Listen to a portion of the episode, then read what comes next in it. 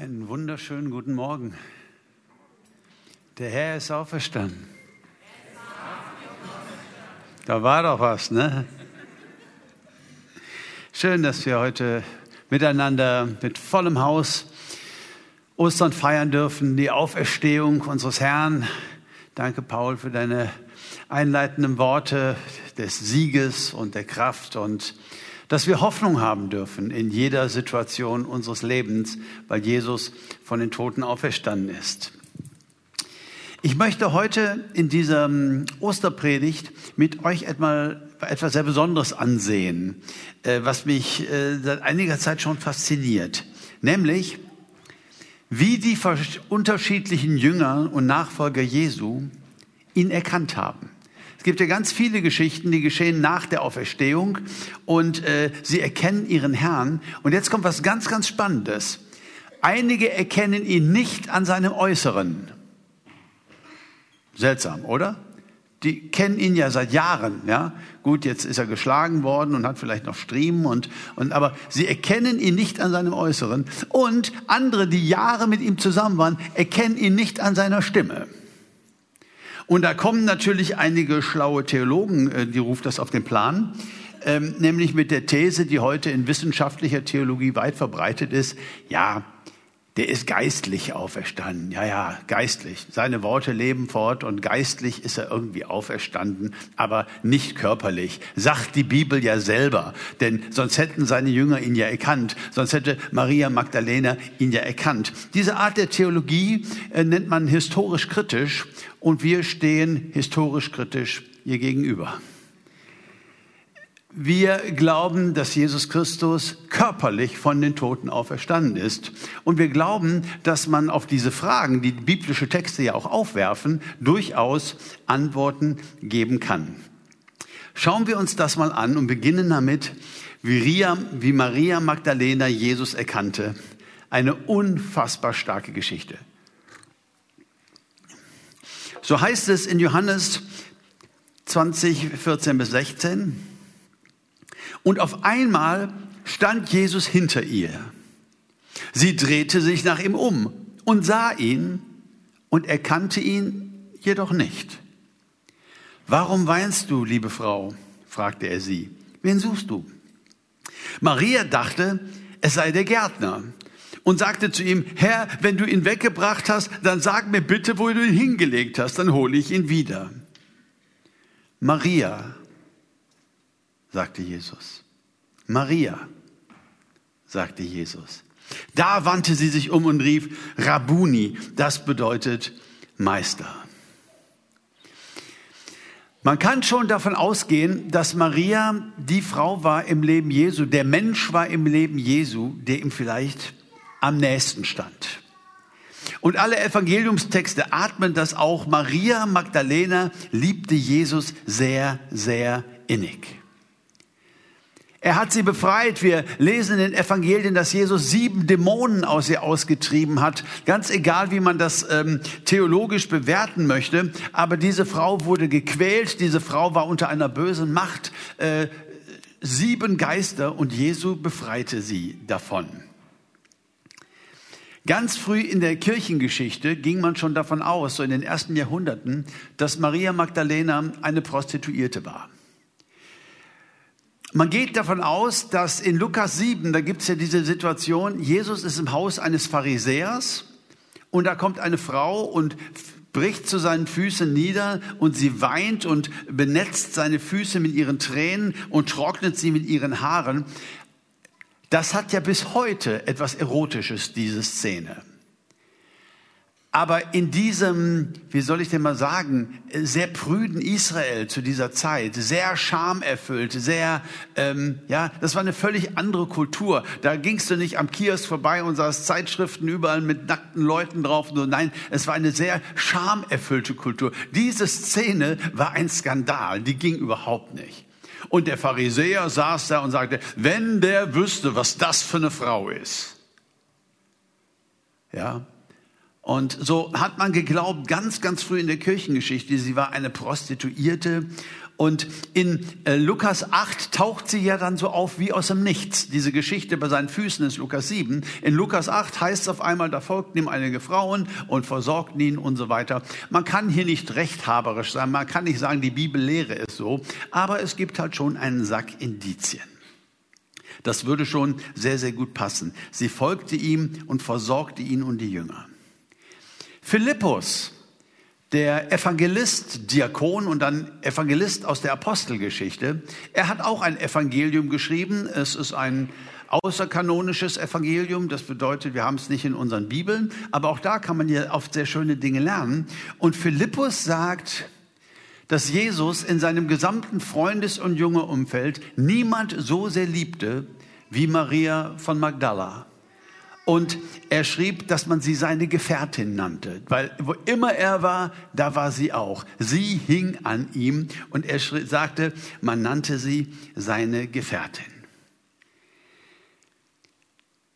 Nun war es für sie sicherlich die schwerste Stunde ihres Lebens, unter diesem Kreuz zu stehen und zu sehen, wie Jesus Christus, der Sohn Gottes, den sie erwählt hatte, dem sie nachgefolgt war, an den sie geglaubt hatte, den sie geliebt hatte, wie sie noch nie geliebt hatte, wie er starb, absolut traumatisch. Äh, das muss sie miterleben. Dann ist sie am Grab und da ist sie ziemlich einsam. Da warten nicht viele. Da wartet sie meistens alleine. Dann wird sie gewahr, dass der, dass der Leib weg ist, dass irgendwie der Körper ist weg, Jesus ist nicht mehr hier und sie rennt zu den Jüngern und erzählt ihnen das. Ich habe das in dieser Woche noch mal gelesen. Und die Jünger gehen halt hin, stellen nüchtern und sachlich den Sachverhalt fest und gehen wieder nach Hause. Männer eben. Maria bleibt. Maria bleibt und weint. Maria kann sich nicht damit abfinden, dass es das jetzt gewesen sein soll. All das, was sie erlebt hatten, all die Wunder, all die wunderbaren Reden, all die Dinge, die Jesus bewirkt hatte. Sie hatten geglaubt, er wäre der König der Juden. Sie konnte sich damit nicht abfinden. Sie bleibt und sie weint. Und sie wird die erste Person, die Jesus nach der Auferstehung sieht. Doch sie erkennt ihn weder optisch, noch erkennt sie ihn an seiner Stimme. Sie dreht sich rum, sie denkt, es ist der Gärtner. Und er redet zu ihr und wie oft hat er zu ihr geredet, wie oft, er war ein Redner, er, wie oft hat er Reden gehalten, gepredigt, wie oft kennt sie seine Stimme. Aber jetzt erkennt sie ihn nicht an seine Stimme. Woran erkennt sie ihn denn? Und das berührt mich so tief, wie der Text uns da sagt, wo es heißt, Maria, sagte Jesus. Maria sagte Jesus. Da wandte sie sich um, Rabuni, da hat sie ihn erkannt. Ganz offensichtlich sprach er ihren Namen so aus, wie kein anderer Mann es jemals getan hatte. Maria. Da war was in seiner Stimme, da war was in seiner Betonung, da war etwas von Liebe und Erbarmen. Keiner sprach ihren Namen aus wie Jesus. Ich glaube, dass Maria Magdalena mit sehr viel Verachtung zu tun gehabt hat in ihrem Leben, wenn das so ihre Biografie ist, als Sünderin der Stadt, als Prostituierte. Wie fiel der Text ein aus Jesaja 34, Vers 1? Fürchte dich nicht, denn ich habe dich erlöst. Ich habe dich bei deinem Namen gerufen. Du bist mein. Und dieses bei deinem Namen gerufen werden, das hatte Maria erlebt. Keiner sagte ihren Namen wie Jesus. Voller Liebe und Erbarmen, voller Freundschaft. Vielleicht war Jesus der erste Mann, der sie wirklich gesehen hat. Der erste Mann, der sie nicht angeglotzt hat voller Geilheit, Lust oder Verachtung. Der erste Mann, der sie nicht reduziert auf Arsch und Titten, sondern der erste Mann, der einen Menschen in ihr sieht, einen kostbaren Menschen und ihr seine Liebe schenkt.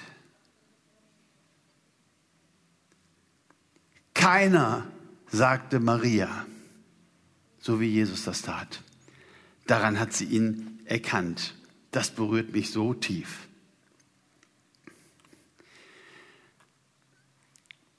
Aber noch einmal zurück zu der Frage, warum sah Jesus denn anders aus? Was ist denn da schiefgelaufen?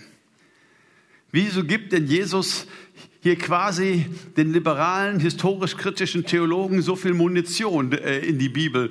Ähm, das ist doch klar, dass man dann vielleicht auf solche Schlüsse kommen muss. Nein, ist es nicht wirklich. In Markus 16, Vers 12 lesen wir etwas hochinteressantes, wird schnell überlesen. Dort heißt es, danach offenbarte sich Jesus zwei von ihnen auf dem Weg in einer anderen Gestalt. Er offenbarte sich in einer anderen Gestalt. So, jetzt mal in den Satz reingucken. Wer ist hier der Handelnde?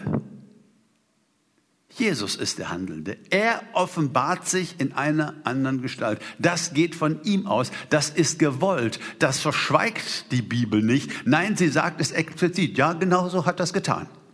Er hat sich in unterschiedlichen Gestalten dem Menschen offenbart. Das ist nicht nur einfach, dass wir das zur Kenntnis nehmen, dass es so war. Nein, Markus sagt, Jesus tat es so. Er wollte es so. Er offenbarte sich seinen Jüngern in unterschiedlichen Gestalten und deswegen haben sie ihn zum Teil auch nicht kennengelernt. Er war der Handelnde dabei. Alles in Ordnung. Das war der Plan. Aber warum? Warum, ihr Lieben? Er hatte Jahre mit ihnen verbracht, mit den Jüngern. Drei, dreieinhalb Jahre. Sie haben zusammen gelacht und gegessen und geweint und gearbeitet und sind unfassbare Kilometer durchs Land gegangen und haben Menschen Gutes getan. Und warum offenbart er sich ihnen in unterschiedlichen Gestalten? Nun, ich glaube, dass Jesus sie bereits auf eine neue Dimension vorbereiten will. Mit der Auferstehung Jesu ist ein unfassbarer Sieg gelungen über den Feind, über den Teufel, über die Sünde, über das Böse in dieser Welt. Aber die Auferstehung Jesu läutet auch eine neue Phase ein. Eine neue Phase, Jesus nachfolgen. Wenn wir heute Jüngerschaft sagen, wenn wir heute sagen, ich folge Jesus nach, dann ist es ja doch nicht so wie bei den Zwölfen oder bei den 70 oder bei den Menschen, die Jesus nachfolgten, die ihn anfassen konnten, die mal ein Einzelgespräch haben konnten, die, äh, sondern es ist ja etwas anderes geworden.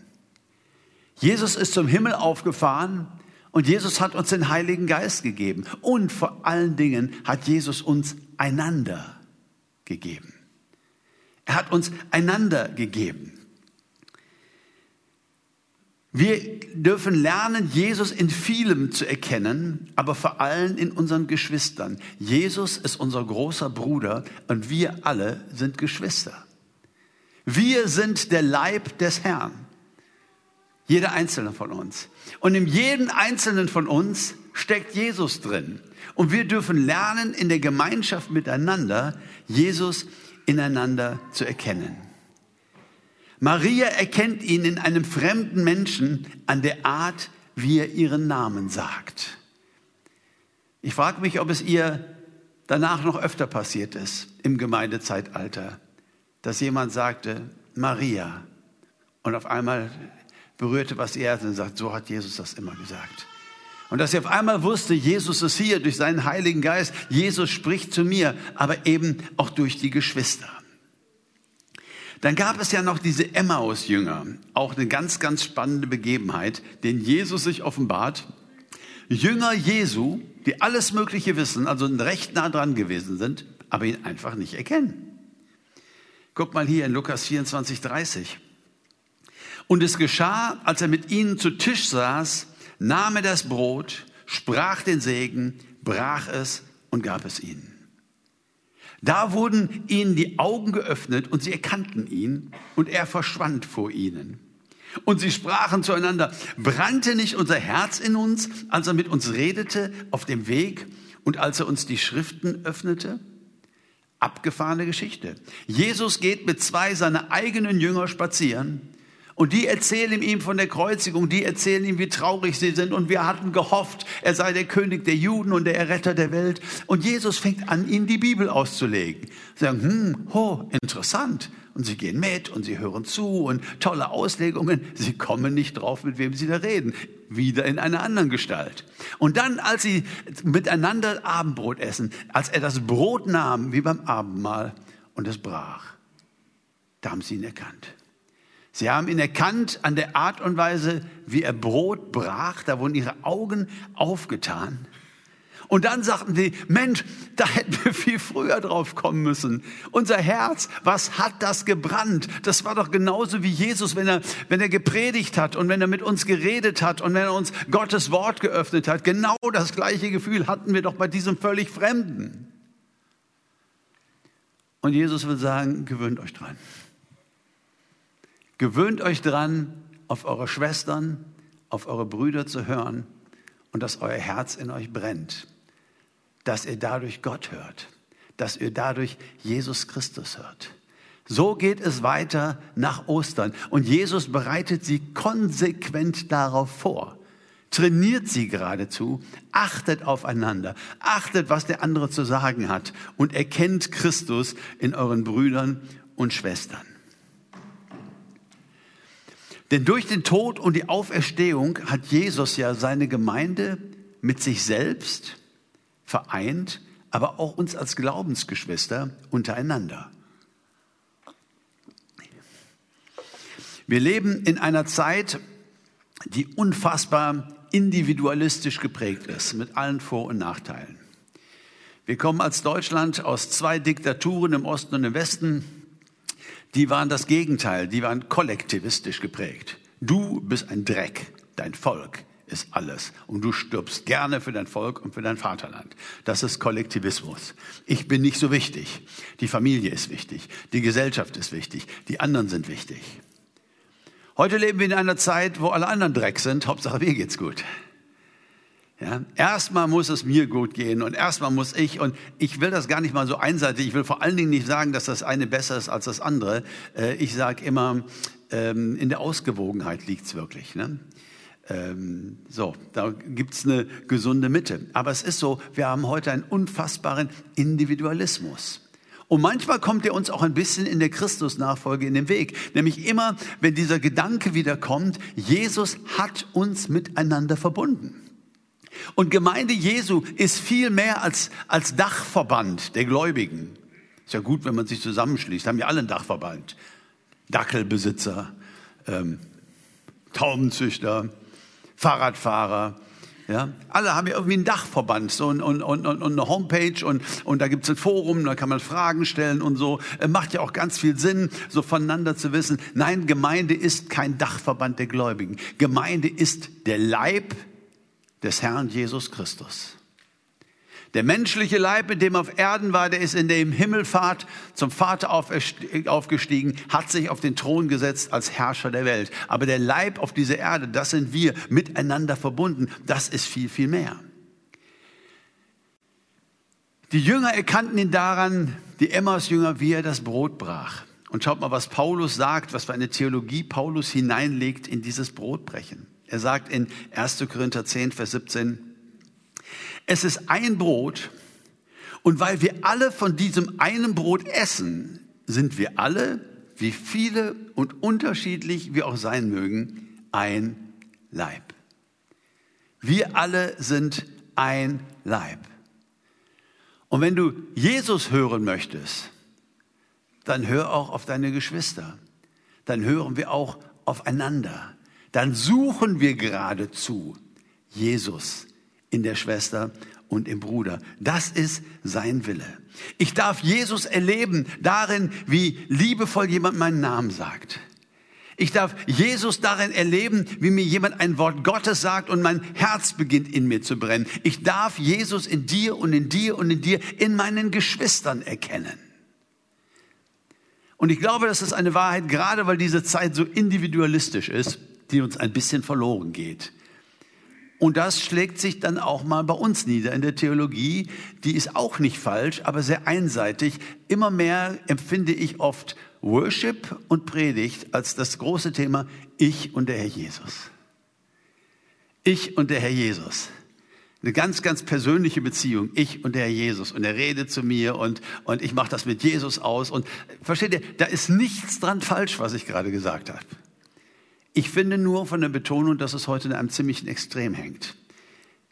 Ich glaube, dass Gemeinde Er hat dich in seine Gemeinde gestellt. Das, er hat dich berufen als ein Jünger. Er hatte zwölf Jünger. Er hat nicht gefragt, was der Johannes von Petrus hielt. Er hat berufen und hat sie zusammengestellt. Und jetzt gehörten sie zusammen als Jüngergemeinschaft, als Team. Nicht irgendwie nur Dachverband, nicht alle zufällig irgendwie auch berufen. Nein, ganz bewusst erwählt und zusammengestellt. Und da in dieser Gemeinschaft, in dieser einzigartigen Gemeinschaft, gestiftet durch das Kreuz unseres Herrn Jesus Christus und seine Auferstehung, da dürfen wir Jesus ganz besonders auch erkennen im Neuen Testament. Das finde ich wunderschön. Nochmal zurück zu Maria Magdalena. Ich habe vorhin die Geschichte erzählt, wie er ihren Namen sagt und sie dreht sich um und sie sagt, Meister, an der Stimme hat ihn sie erkannt. Dann habe ich aber weitergelesen und dann wurde es auf einmal so furchtbar unromantisch. Das lag aber auch daran, dass ich die Schlachter und Elberfelder und solche Bibeln halt äh, sehr viel mehr lese und einfach weil ich äh, der Meinung bin oder weil es wohl auch so ist, dass vom, die direkte Übersetzung vom Grundtext da ein hoher Wert ist, wo die Übertragungen wie Neue Genfer und Hoffnung für alle eben schon mal sehr frei übersetzen, was sie meinen, was das bedeutet, was auch sehr hilfreich sein kann. Aber wisst ihr was? Ich hätte nicht gedacht, dass ich das mal sagen muss. Aber hier finde ich, dass die neue Genfer Übersetzung auch den Grundtext besser auf den Punkt bringt als die ganzen ähm, ja, so sehr seriösen Bibeln. Ne, war nicht gut, ne? Also, dass diese Übertragung es besser auf den Punkt bringt als manche Übersetzung, das wollte ich sagen. Danke für die zweite Chance. Und so heißt es dann in Johannes 20, Vers 17. Sie sagt, Rabuni rennt auf ihn zu und dann heißt es, Jesus sagte zu ihr, halte mich nicht fest. Elberfelder und Schlachter sagen, rühre mich nicht an. Ne, so. Keiner sagt den Namen wie Jesus. Maria, pack mich an. So, also kam ich nie klar mit. Ne? Aber jetzt, als ich das hier gelesen habe, dachte ich, ja, und habe es auch nochmal im Griechen abgecheckt. Genau, das Wort hepto kann festhalten, haften, festklammern bedeuten. Ja? Also Jesus sagt, halte mich nicht fest. Ich bin noch nicht zum Vater in den Himmel zurückgekehrt. Geh zu meinen Brüdern und sag ihnen, dass ich zu ihm zurückkehre. Zu meinem Vater und zu eurem Vater, zu meinem Gott und zu eurem Gott. Er sagt, klammer dich jetzt nicht an mich, Maria. Es ist eine neue Zeit gekommen. Klammer dich nicht an mich als Person in diesem Körper, dem Mensch gewordenen Gott. Ich muss zum Vater. Und wenn ich zum Vater gehe, dann gebe ich euch den Heiligen Geist und dann kannst du wieder klammern, so fest du nur kannst. Klammer dich an mich, klammer dich an Jesus in vielfältiger Weise, aber nicht an diesen auferstandenen Körper. Das ist jetzt, wir sind in einer neuen Zeit. Er sagt, klammer dich nicht an mich, sondern, was ist das, sondern, geht zu den Brüdern. Er schickt sie zur Gemeinde. Er schickt sie zu, zu, zu ihren Brüdern und zu den Schwestern. Geht zu den Geschwistern, geht zur Gemeinde, geht zu dieser einzigartigen Gemeinschaft, die ich geformt habe. Rede mit denen. Klammer dich nicht an mich als Person, sondern geh und erkenn mich in deinen Geschwistern.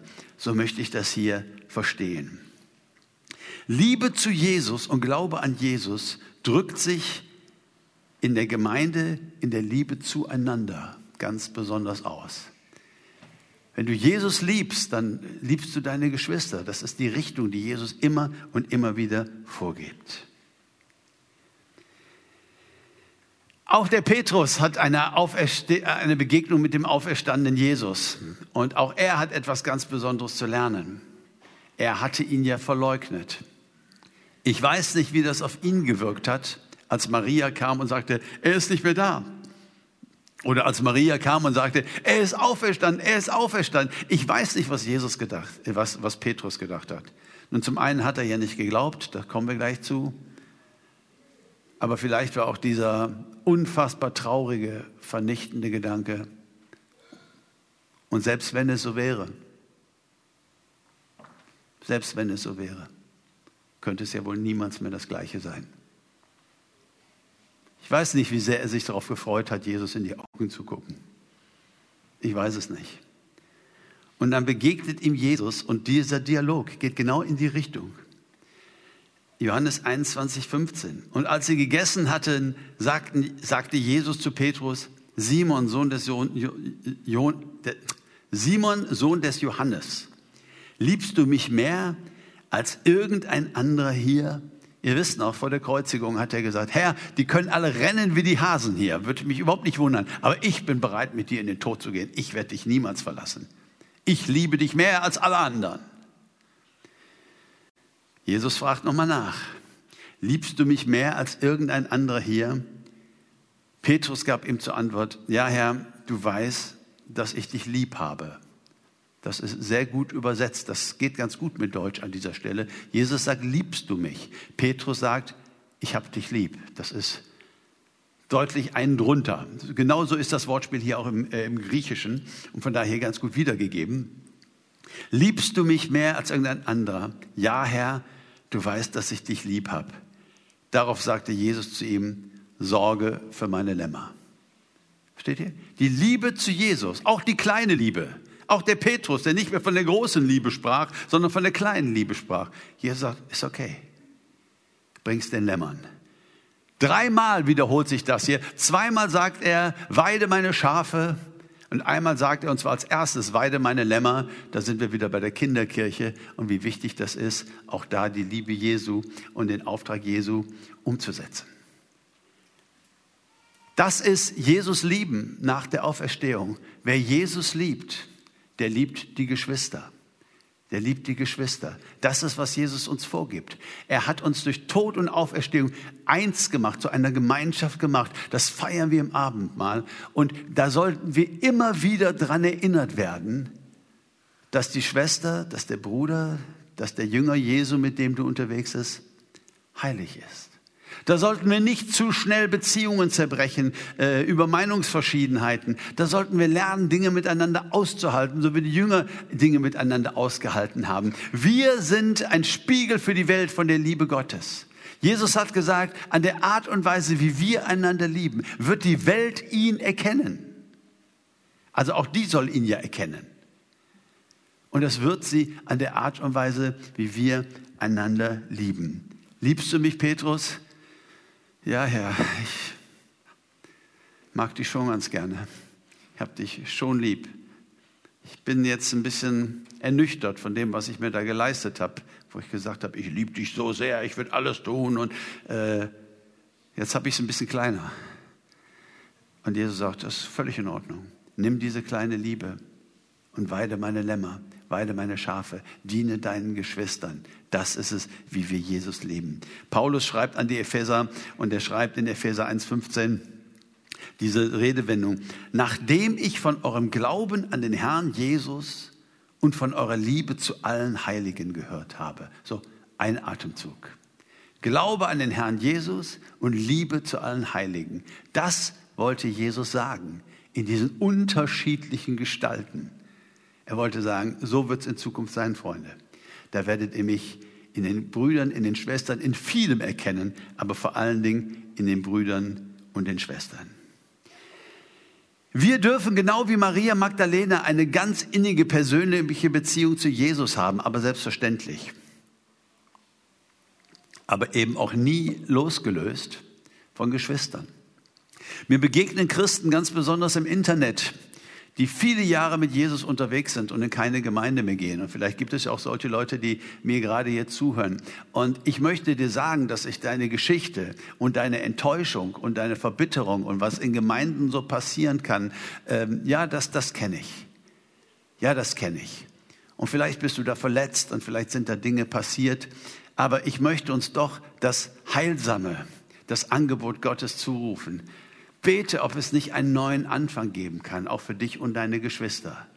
Bete, ob es nicht einen Weg zurück gibt oder vielleicht an eine andere Stelle. Aber es ist durch und durch der Wille Gottes in dieser Zeit, dass der Leib Jesu zusammenrückt und dass wir Jesus ineinander erkennen. Paulus schimpft dolle mit den Korinthern. Da gibt es eine Menge, die verklagen sich gegenseitig, die sind lieblos, die sind und beim und feiern dann zusammen Abendmahl. Und Paulus tadelt sie dafür, dass sie den Leib des Herrn nicht unterschieden haben.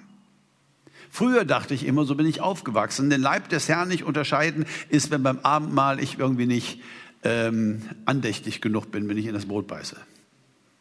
Oder wenn ich mal gerade mit den Gedanken woanders bin und jetzt esse ich Abendmahl, ne, dann könnte ein Blitz vom Himmel treffen, weil ich den Leib des Herrn nicht unterschieden habe. Nein, ihr Lieben, der Leib des Herrn beim Abendmahl ist die Gemeinde. Das ist der Kontext Korintherbrief. Zu sehen, das ist mein Bruder, das ist meine Schwester, das ist ein Bruder Jesu, eine Schwester Jesu. Jesus ist der große Bruder, er ist das Haupt. Wir sind eins. Jeder darf eine ganz persönliche Beziehung zu Jesus haben. Da sollten wir bauen, da sollten wir suchen. Und doch kann keiner behaupten, ich habe ihn gesehen. Er trägt jetzt Schnäuzer. Und jemand anderes sagt, so Quatsch. Ich habe ich hab ihn gesehen, der trägt so eine Igelfigur und überhaupt kein Kreuzer. Blond, nein, der ist doch nicht blond. Ich habe ihn gesehen. Er, ist, er erschien in, in unterschiedlichen Gestalten. Merkt ihr warum? Wir sollen zurückgeführt werden zu dem Gebot, du sollst dir kein Bildnis machen. Und es soll uns sehr deutlich sein, dass wir alle mit unserer persönlichen Jesusliebe und mit unserer persönlichen Jesus-Erfahrung sind wir alle ein Puzzleteil, das aber seine Erfüllung darin erlebt, auf den Tisch gelegt zu werden mit vielen anderen zusammen. Und all das gemeinsam bedeutet, den auferstandenen Herrn zu erkennen. Das ist es, worum es Jesus geht. Lass mich zum Schluss noch mal etwas sagen über den Thomas. Nachhilfe für Thomas. Der Apostel Thomas, der ja übrigens äh, nach Indien ging und der Stammapostel äh, der indischen Kirche ist, bis zu heute siehst du überall Thomaskirchen und so. Ähm, und ich weiß genau, warum Jesus ihn dahin geschickt hat. Also wenn ich das mal sagen darf, mit allem Respekt, in Indien darfst du nichts glauben, was du nicht gesehen hast das war genau der richtige Mann auf dem richtigen Posten, den Gott da äh, vorbereitet hat. Aber in unserem Denken steht Thomas ja immer so für den Ungläubigen. Und ich, ihr kennt mich ja, ich muss ja immer so ein bisschen den Anwalt spielen. Ich möchte ähm, aber mal argumentieren, dass die anderen Jünger kein bisschen besser waren. Also es ist schon schockierend. Hier in Markus 16 von Vers 10, Maria ging zu denen, die mit ihm zusammen gewesen waren und die nun weinten und trauerten und berichtete ihnen, dass er lebe und dass sie ihn gesehen habe. Doch sie glaubten ihr nicht. Maria, seine engste Freundin, die Gefährtin, er sagt, halt mich nicht fest, geht zu den Jüngern. Und ihre erste Erfahrung mit Gemeinde, sie glaubten ihr nicht. Komm, Weib, Quatsch, kein Unsinn, geh wieder heulen. Du, du hast dich da was reingesteigert. Kann nicht sein. Nun, Thomas wird deshalb so sehr als der Hauptungläubige gehandelt, weil er macht halt so eine Festlegung. Ne? Es ist nicht nur, dass er nicht glauben kann, dass er Zweifel hat. Nein, Thomas legt sich fest. Nur der Herr selbst kann mich überzeugen. Hier in Johannes 21, 25, da sagten die anderen Jünger zu ihm, wir haben den Herrn gesehen. Er aber antwortete und sprach zu ihnen, wenn ich nicht in seinen Händen das Mal der Nägel sehe und meine Finger in das Mal der Nägel lege und lege meine Hand in seine Seite, so werde ich nicht glauben. Schon krasser Satz. Es gibt ja einen großen Unterschied zwischen Zweifel und Unglaube. Zweifel ist der kleine Bruder des Glaubens, so wie Schatten der kleine Bruder des Lichtes ist. Je heller das Licht, desto größer die Schatten. Du kannst nur an etwas zweifeln, was du glaubst. Weil du glaubst, hast du Zweifel. Äh, das ist völlig normal. Darfst du mit zu Jesus gehen, an deinem Glauben festhalten. Aber die Zweifel gehören dazu. Aber das hier ist Unglaube. Ich werde nicht glauben. Das ist, das ist eine Festlegung. Das hat nicht mehr mit Zweifeln zu tun. Das ist schon ziemlich krass und das sticht raus. Aber jetzt kommt die Reaktion des Herrn. Leute, das ist der Hammer. Jetzt kommt die Reaktion des Herrn.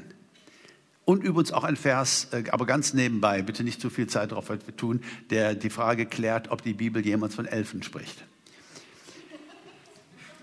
Ja, pass auf jetzt. Markus 16, Vers 14. Danach offenbarte er sich den Elfen selbst, als sie zu Tische saßen. Und jetzt kommt's. Und er tadelte ihren Unglauben und die Härte ihres Herzens, dass sie denen, die ihn auferstanden gesehen hatten, nicht geglaubt hatten. Das ist doch krass. Dreieinhalb Jahre war er bei ihnen. Er hat gesagt, der Sohn des Menschen muss leiden, muss ausgehändigt werden, muss am Kreuz sterben. Und nach drei Tagen wird er wieder auferstehen. Und jetzt haben sie nicht geglaubt.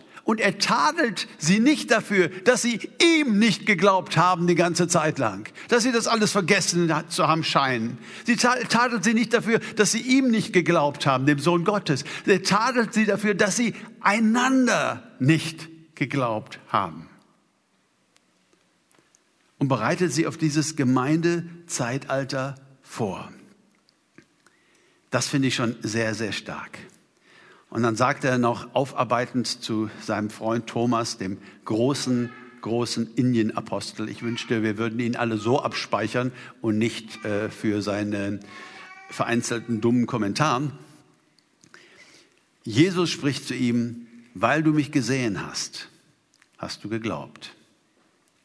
Glückselig sind die, die nicht gesehen und doch geglaubt haben. Also mal im Kontext ausgelegt, die, die nicht gesehen haben, aber geglaubt haben, haben es eben ihren Geschwistern geglaubt.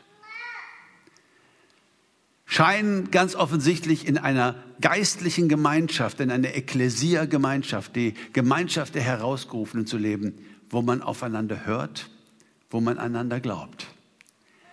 Es geht um Jesus und nicht um Menschen und es muss auch schon mein Herz brennen. Und ich darf auch Dinge mit ihm besprechen, ist ja gar keine Frage. Aber es ist dieser Gleichklang. Wir dürfen in diesem Osterfest Jesus erleben in der Gemeinschaft miteinander. Wenn unser Herz brennt, wenn uns jemand ein Zeugnis sagt, oder etwas, was ihm wichtig geworden ist an Gottes Wort. Deswegen mögen wir Kleingruppen und uns auch im kleineren Rahmen treffen als Gemeinde, äh, um einander zu dienen, um darin immer wieder den auferstandenen Herrn zu erkennen. Jesus ist auferstanden und baut seine Gemeinde, genau wie er es angekündigt hat. Und das finde ich ganz, ganz großartig. Amen.